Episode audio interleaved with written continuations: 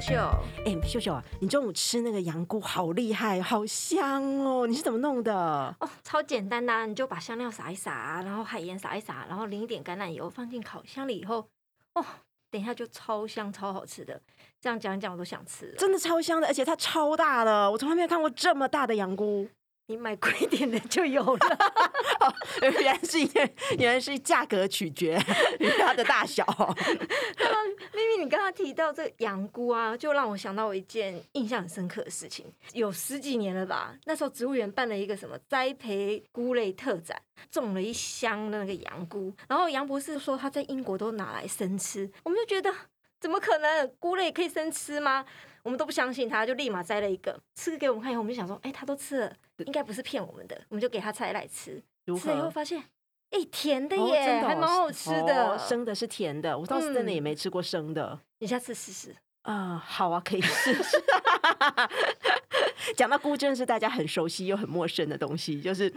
餐桌上面的香菇啊、羊菇、金针菇，大家都知道。但其实这些都是我们看得到的真菌的其中的一个部分而已。那但是呢，其实有更多更多的真菌，其实是我们眼睛看不到的。今天呢，我们就请来生物学组真菌学门的黄玉林博士来谈谈科普馆现在正在展的“眼不见微菌”特展。欢迎于林。嗯，大家好，我是于林。我们今天正在有去看了于林博士的这个新的特展哦，一到那个特展的门口，就会看到很多画的很可爱的，呃，算是卡通人物吧。这些卡通人物就是这个展的主角，对不对？嗯，对，那些卡通人物其实是透过就是拟人化的方式，把我们在显微镜下看到那些维真菌的孢子啊，或是一些生殖构造，然后把它画的很可爱，然后放在就是展厅的门口，希望就是小朋友经过啊，就会被那些 Q 版人偶吸引，然后进来看我们这个展，然后进一步认识微真菌。这样，所谓微真菌是什么？它会存在什么样的地方？呃微真菌的话，其实是泛指眼睛看不到那些生殖构造的真菌。一般大众对真菌的认识，其实就像刚刚你们讲的蘑菇、羊菇、香菇那些菇类，都是大型真菌。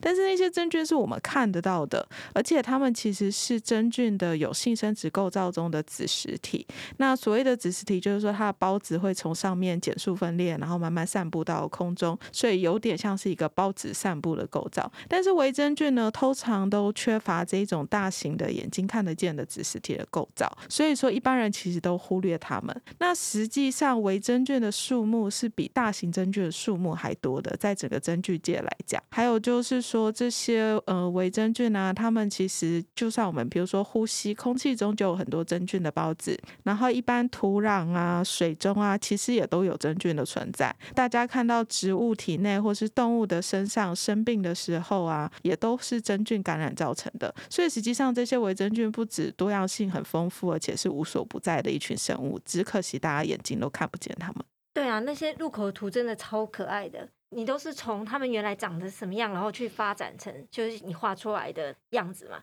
这灵感听说你是从《农大菌物语》这部漫画来的，当初怎么知道这一本漫画延伸出这些可爱的小图？嗯，其实啊，就是那些 Q 版的造型啊，是从漫画那边得到灵感的。因为这部漫画虽然我没有看过内容，但是因为其实在大概十几年前，日本的科博馆其实也有办过一个真菌展览。那他们就是和这部漫画的呃出版社合作推出一个展。那因为这部漫画它是描述，就是说呃一个家里是卖这些米曲啊、酱油曲，或是做一些发酵食品的那些。总渠的那个商店的呃小孩，然后他去那个农业大学念书，然后念的就是微生物相关的就是专业。那念这些专业，他就还有一个特殊的能力，就是说他直接不需要显微镜，他的肉眼就可以在呃看到环境中的各式各样微生物。那当然因为是漫画，所以才有这样的情形。那它里面微生物画的也都非常的可爱。那我就想到说，其实我们微真菌其实是属于微。嗯，微生物的一部分，所以可以用这样的方式呈现，然后让大家觉得更亲民。其实，呃，展场里面画的那些设计啊，其实是我将一些科学绘图的图片。给我们展场的美术设计。那那些美术设计，他们就是完全凭空，就是设计出这些 Q 版的造型。他要觉得说，嗯，这个很可爱，他有办法把它拟人化、Q 版化，然后就设计这样的造型。所以那些菌有些，呃，比如说像是曲菌啊、青霉菌这些比较常见而且常用的菌有画出来之外，还有一些比较不常见，但是在空气或是水里面、土壤里面也算是会容易被分离出来的真菌，只是因为它形状很可爱，我们就把它做成拟人化的构造。所以其实还蛮有趣的，就是可以借由这样子的方式，然后介绍这个伪真菌给大家。我有去看那部漫画，我上次听你分享完之后呢，我就有去找了这部漫画出来看。我是资深阿宅，那真的蛮有趣的，就是他把那个漫画里面，他就把那些微生物呢全部都拟人化，然后在那个主角的眼睛里面，他随时就会看到空气中飘着一些菌。他们的漫画里面好像不只是真菌，好像是细菌，细菌对细菌也包含在里面。所以他可能就是有一个人感冒了，打打喷嚏，他就会看到哦喷出了一堆的菌。然后也可能比如说他在呃他经过了某个呃发酵的发酵槽，那那个发酵槽四周就会有很多那个菌，然后他一打开那个发酵槽，轰就会一堆菌这样轰出来。如果是这种 Q 版的，我能接受；如果它圆形，我不行，太可怕了。就是看完那个漫画之后，再去想象一些哦发酵，你就突然觉得，或者是看到你的优格，突然有有种嗯很有画面的感觉，突然觉得哦，原来我的优上面住了好多的菌啊。所以感觉真菌真的无所不在。所以，诶生活中有没有特别在哪些地方会应用到它们？呃，真菌的应用范围其实我们特展里面也都有提到，就是一些吃的、喝的、用的，甚至医药品啊等等，其实都和真菌非常有关系。那其实大家最熟悉的应该是面包还有酒类。那面包的话，大家都知道说要用酵母菌去发酵嘛。那酵母菌其实就是真菌，那它也是眼睛看不到真菌，所以我们把它放在伪真菌里面。那酵母菌它其实就是呃可以分解糖，然后变成二氧化碳跟酒精。二氧化碳的部分就是我们面包发酵蓬松的来源。但是其实现在流行那些什么天然酵母啊什么的，其实它很有可能是空气中之间里面有些酵母菌或是可以产生类似功能的菌掉到面包里面，然后就自然而然发酵。所以你做那些发酵的面包，可能就不同地方做出来的面包味道会不一样，可能就是因为有不同的微真菌的菌相。那同样是酒的部分呢、啊，它其实是发酵，但是我们要的是它的酒精。那酒精发酵的部分呢，其实也是就是有各式各样不同品系的呃酵母菌。那可能每个公司、每品牌，甚至每个系列的酒，它使用的酵母都是不同品系的，或是他们有特殊的专利的品系，然后进行发酵。那当然配合那些就是，比如说如果是啤酒的话，就是水啊、啤酒花还有麦这些不同的特殊的原料的来源。那加上这些酵母下去发酵之后呢，产生的产物，然后再经由过滤，就是我们的酒的产品。就是大家在喝的时候，其实都不会想说啊，这个是真菌有关，但是实际上我们喝的每一口可能都会喝到酵母菌的湿的。所以面包是用酵母菌，酒也是用酵母菌，所以我可以拿家里做面包的酵母菌去酿酒吗？其实从它的原理来讲，说没有不行，嗯，但是可能酿出来的酒比较不好喝，因为就像我刚刚讲的，你做面包的菌种可能就是它专门培养，就是它比较会产生二氧化碳，或是它产生二氧化碳的状况比较好，它酒精的部分可能就没有这么注重。那用来酿酒的那些呃酵母菌种，它可能就比较注重在它产生酒精的效率，还有它的整个风味，还有环境对它的反应等等。所以其实拿那个来酿也不是不行，但是真的可能会不好喝。代谢物不同，对，不同的谢物，讲的排花一点是排排泄物，排泄物。对，其实酒精跟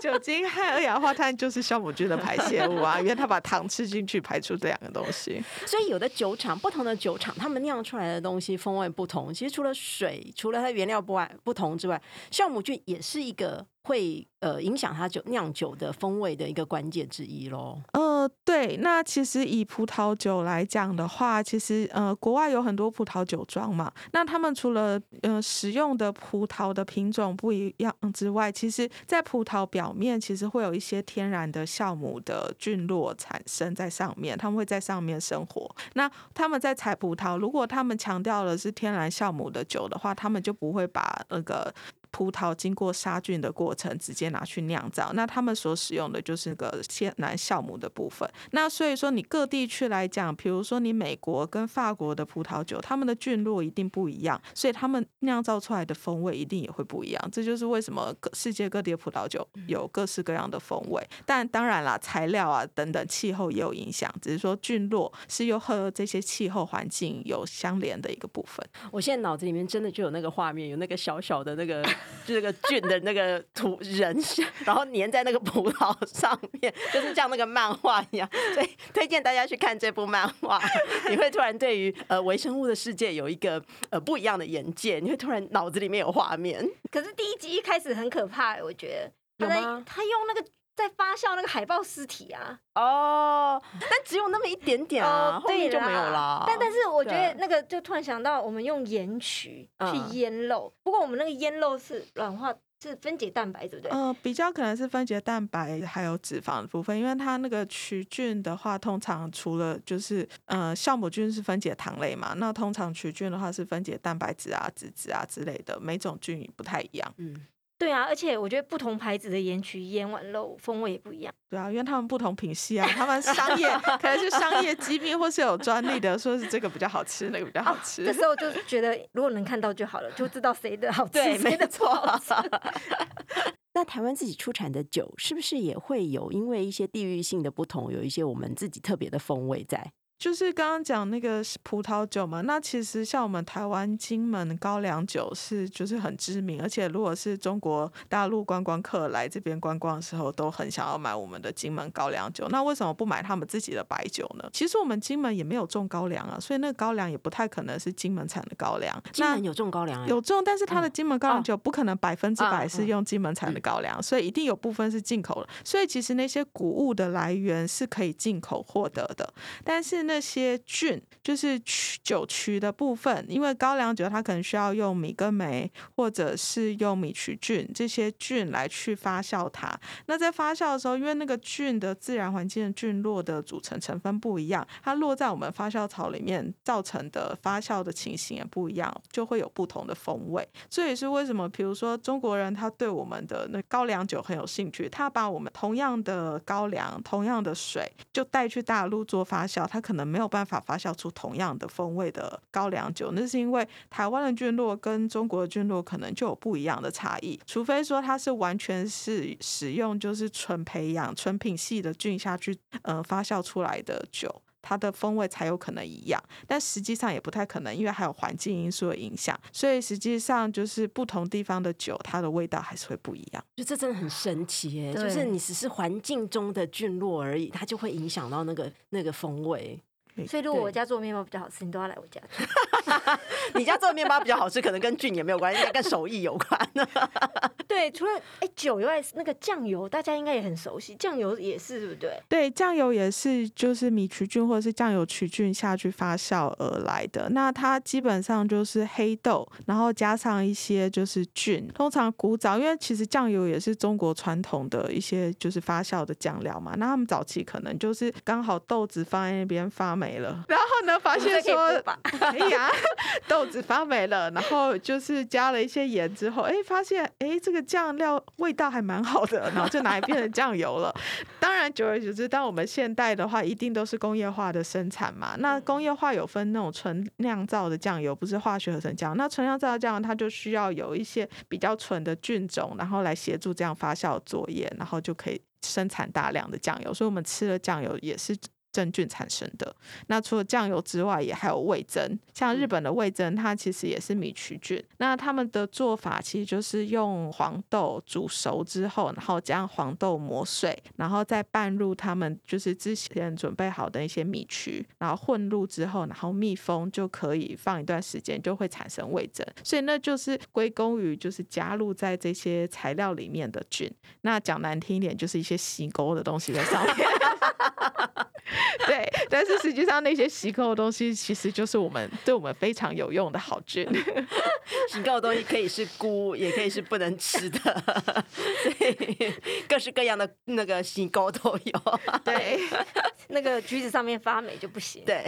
对，橘子上面那个就青霉，虽然也是青霉菌，嗯但是那个就对对身体可能不好，所以如果看到橘子发霉，最好不要吃。而且当你看到橘子上面发霉，你已经看到的是绿色的部分，那个已经是它的孢子，那个包子的数量可能成千上万甚至上亿个包子，然后 那个橘子里面。其实可能已经有菌丝深深深入到橘子里面，所以千万不要想说我只要切掉那一小块就好，它可能在里面你不知道，所以最好就是发霉的东西就不要再吃，而且那些真菌它在食物上面可能也会产生一些就是有毒的毒素，所以会影响到身体健康，所以尽量还是不要吃。那木瓜呢？木瓜也很容易，但是就小小一区这样子。那个也是发霉啊，对，我知道也是发霉，对对对所以木瓜也是一样，你只要那么一点点小小一区，整颗木瓜其实最好都不要了，对不对？我的建议是不要，他当然嗯有，就是因为你木瓜有那个小小发霉这样，那边通常会比较烂嘛，对对大家都会对觉得说把那边挖掉就好。对，但是那个比较烂，只是因为真菌已经在里面很多，都把它里面的纤维都分解掉，嗯才会软烂掉。但是你不知道那个真菌的菌丝到底长在哪里，因为嗯眼睛看不到。对，嗯所以虽然老人家们都会觉得说啊，嗯省一点消掉就可以吃，但是其实我是不建议吃啦，嗯因为万一它菌生进去，那它菌丝没到达的地方，说不定它产生的化学物质有渗透到你的食物里面，嗯那还是对身体不太好。真的，老人家，我们以前小时候啊，过年不都做年糕，嗯然后就拜拜，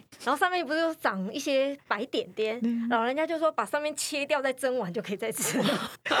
呃，这个部分如果就他们老就老人家的经验法则来讲，其实是还好啊，因为他们还有做一个动作，他们还有蒸，所以蒸就可以把菌哦杀死。但是实际上很多菌你如果呃没有在非常极端的环境下，它是杀不死的。对，但是其实蒸的动作有做到杀菌的动作，但是其实杀菌有一件事情，就是万一它真的是有真菌毒素的真菌感染的话，高温是没有办法把真菌毒素杀死，尤其是蒸只是水蒸气的温度。所以实际上嗯还是为了避免中毒，尽量不要吃那些发霉的食物。嗯因为像我们的罐头啊、嗯花生那种会产生黄曲毒素，大家熟悉的这个专有名词嘛。那这个黄曲毒素的话，实际上它就是一个眼睛看不到，它也是黄曲菌产生的。然后它被菌感染了，但是它的毒素已经渗透到花生里面或是罐头里面了。我们的罐头也是有高温杀菌啊，但是是不是偶尔新闻还是会报说有黄曲毒素验出或者什么？所以实际上食品安全还是尽量能不要吃就不要吃。除了刚才讲的这些什么酱油啦、酒之类以外，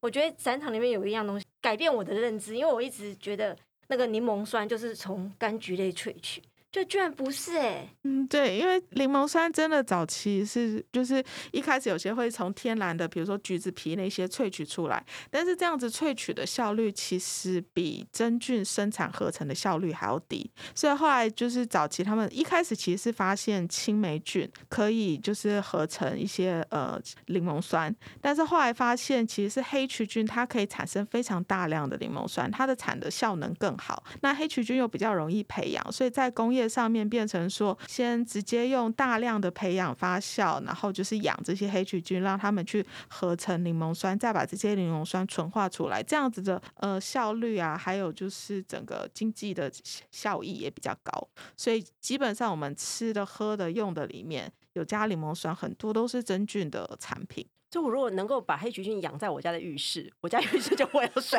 垢。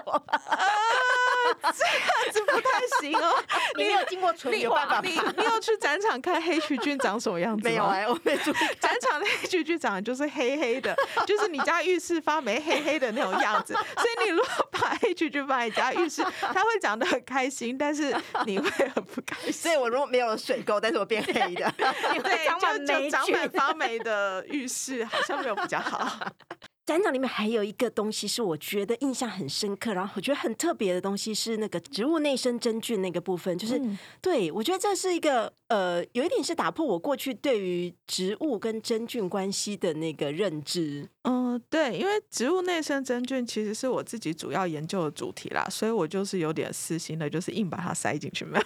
对，硬把它塞进去展览的主题里面。因为一般其实就算教科书，学校教科书也很少提到这类的真菌，大家可能会提到说和呃植物共生的菌根菌啊，这些促进植物生长，或者说是感染植物造成植物生病的植物病原菌，这些菌都是大家多多少少还是知道有它们的存在。但是植物内生真菌它很特别，就是它在植物里面存在，但是它不会导致植物生病。也就是说，我们看到一片叶子、一棵树里面，它里面可能有非常多呃成千上万的真菌在里面，但是我们。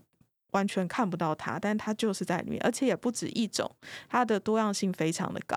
所以我觉得说，就是利用特展机会，让大家可以知道说，原来这些眼睛看不见的菌，原来有这么多样。所以我们其实那边的菌都是我在实验室平常分离出来的台湾的植物内生真菌，然后希望大家可以了解说，就是菌除了有大家想说有好的有坏的之外，其实它就是长在植物里面跟植物相安无事的真菌也是有。不过植物内生真菌其实有。分很多种啦，有些还是会帮助植物，比如说有抗旱啊、抗虫害之类的，就是各式各样的功能，所以它其实也是非常一个好的生物资源的，那来大家去探索。所以，我们如果吃菜，也会把真菌吃进去，所以植物的多样性就提高了。除了叶子里面还有菇类，是这样吗？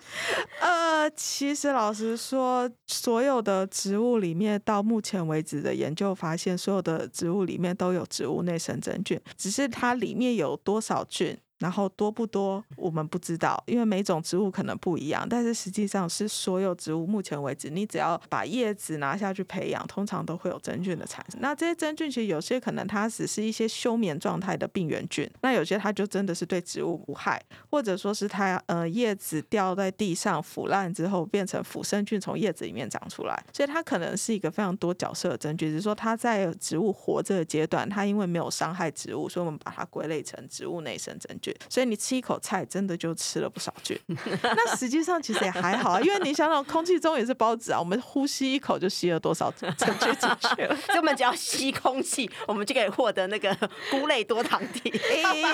想太多，想太多，对，子实体，对，子实体比较多多糖体。哎，我问我们家队队长，他真的知道内生真菌，他说在就是海边植物，它可以有抗炎的作用。哦，对，那种植物的内生真真菌，它是属于比较特别的，它本身的抗旱抗炎能力是可以传给其他植物，所以呃有研究就是在沙岸啊、沙丘旁边，它那些原本在沙丘的抗旱的植物，比如说一些草上面分离出来植物内生真菌，它在那个草上可以耐盐耐旱，这个是我们可以理解的，因为它就是在那个环境中嘛，所以它帮助植物有这样的功能。但是帮我们把它拿到实验室里面，把它就是菌接种到比如说水稻、番茄。这些作物上面，它竟然也可以帮助番茄跟水稻，就是抗炎跟抗旱。那这样子的植物内生真菌，其实对我们的农业上面其实有帮助的。就有些学者就在研究怎么样把它们商品化，这样。所以鱼鳞以后可能会赚大钱，我们要扒好它。对，没有啊，我自己在做的反而不是这一块。所以目前我们已知已经发现，比如一种植物里面能够找到最多的那植物内生真菌有多少种？其实我们通常不太会这样算诶，对，因为像我自己在做实验的话，我是比如说我针对某一种植物，我会先去取它的叶子回来，然后一片叶子把它剪成非常非常小块，大概两公里乘以两公里大小，然后把它们全部都表面消毒之后放到培养基上面去培养，然后我们这样子培养的。状况下，就是比如说有一百片的这小块的叶子，然后放上去，通常那个可以分离出真菌的比率大概是五十帕上下。那当然不同植物有不一样，通常蕨类植物就比较少，然后有些裸子植物或者是在比较热的地方，它的多样性又会更高。所以其实不一定。所以你想，如果一百片里面有五十片叶子有长真菌，其实是蛮高的一个比例。那它的多样性的话，真的就是根据物种不一样，有时候可能只有三五种，那有时候更。很多，那因为现在是次世代定序的时代，它是用定序的方式向它鉴定，所以说有些我们在培养基上，因为我们刚刚是放在培养基上看到菌丝才说它有，那我如果直接抽那些叶子里面的 DNA 下去做定序的时候，就会发现说里面可能有几千种。不同的真菌的 DNA 序列，也就是说，它可能有几千种的真菌在里面。哇，对，所以它的多样性其实是非常高的。所以他们就是从用菌丝这样的状态长在那个叶子里面，或者是孢子吗？呃，休眠的状态，其实是是以菌丝的状态为主。它通常来讲的话，就是空气中有呃孢子在飘，它落在植物的叶子上面的时候，呃，它就是孢子会萌芽产生菌丝嘛。那这些菌丝可能就是透过气孔啊，或是其他方式进入到植物的组织里面，然后有时候就可以避开这些植物自身的免疫的侦查，然后和植物相安无事，然后就活在里面。那之前有研究显示，它是长在细胞。跟细胞间的细胞间隙，但是也有些是直接穿到细胞里面的，所以其实要看不同种有不同的就是生态气味这样。我觉得真的好神奇哦，很会适应环境。对啊，那叶子里面还长着真菌，而且是很大的比例都有的。对，而且叶子里面生态系也很丰富，除了真菌，其实也有细菌啊，也有病毒啊，各式各样东西都有。整个眼不见为菌特展里面，你有没有私心最推荐哪？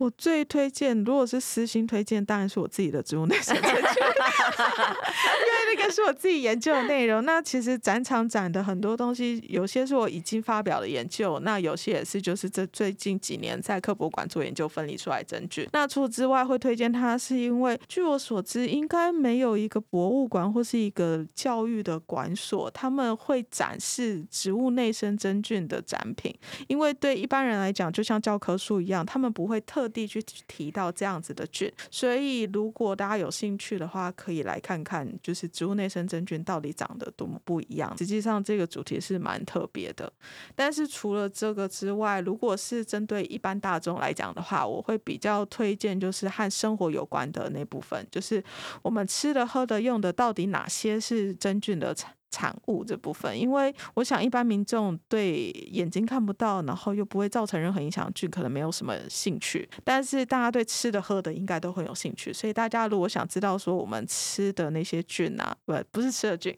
是吃的那些食物啊，是哪些菌产生的，我们现场其实都有解释，还有说明，然后还有展示相关的菌盘，所以就是欢迎大家去看看。而且最后面还有那个类似把实验室搬去那里一小区，所以你对我们博物馆里面的实验室有兴趣，然后你又没有办法到我们的实验室的时候，可以在那里。对，因为因为其实很多人知道我们在科博馆上班工作的时候啊，第一件事情问就是说啊，科博馆原来也有人在做研究。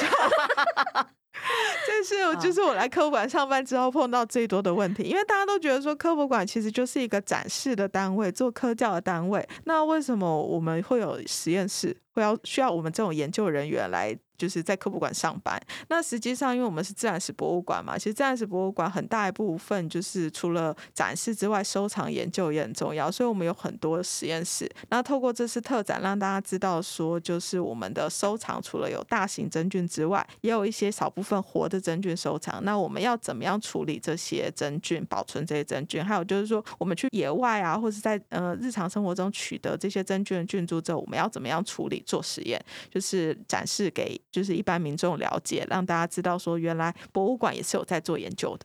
这个展览啊，其实还有一个很让我很印象很深刻，也是颠覆我过去的想法的一个东西，就是入口的那个影片拍的好棒哦！我觉得入口那个影片，它也是，我记得它是拍一些青霉菌啊什么，对不对？那些我们觉得本来是发霉的东西，天哪，那个。导演把它拍到，那个摄影师把它拍的，真的是你会觉得你进入一个奇幻世界。那个影片我觉得真的实在太值得去看一下了。嗯，对，除了咪咪你刚刚说的那个硕士影片以外，我觉得俊盘墙也好美哦，所以大家一定要来看看“眼不见为俊”这个特展，来现场逛逛。生活中所不在为真菌，除了我们今天聊的这些应用外，还有在哪些生活物品上面呐，或加工上面，或医学上面有什么应用？如果你对这些好奇的话，一定要来我们现场看一下这个特展。谢谢大家收听这一集科博。啾咪秀，别忘了到 Apple Podcast 按赞留言，还有给我们五星评价。除了 Apple Podcast 之外，在 Spotify、Sound On、KKBox 也可以收听到我们的科博啾咪秀。谢谢大家的收听，也谢谢于林，我是咪咪，我是秀秀，我是雨林，大家拜拜，拜拜。然后还有个问题，就是我在讲这个时候，我要讲你们的名字，还是要称呼你们的时候？我是秀秀，我是咪咪，他会忘记。科博工商服务时间，马上就要暑假了，今年科博馆的活动超级多，有没有哪一个是你觉得特别喜欢的？在炎炎夏日里啊，我推荐大家去我们本馆位于南投县鹿谷乡的凤凰谷鸟园。他们在八月呢会办理一个蛙言巧语画两栖活动，非常适合在微风徐徐的夏日里来园区一起聆听大自然的蛙鸣及欣赏多样的夜间生态。我喜欢海兽学这个活动啊，会带大家认识鲸豚，而且特别的是呢，它会有一些实作的实验课，还有呢参观专门存放标本的库房哦，可以见识一下科博馆的鲸豚收藏，我觉得超棒的。不过呢，这个活动要高中以上才能参加的。以上这两个活动啊，都是八月份的活动，所以都还有名额，欢迎各位听众赶快去报名吧。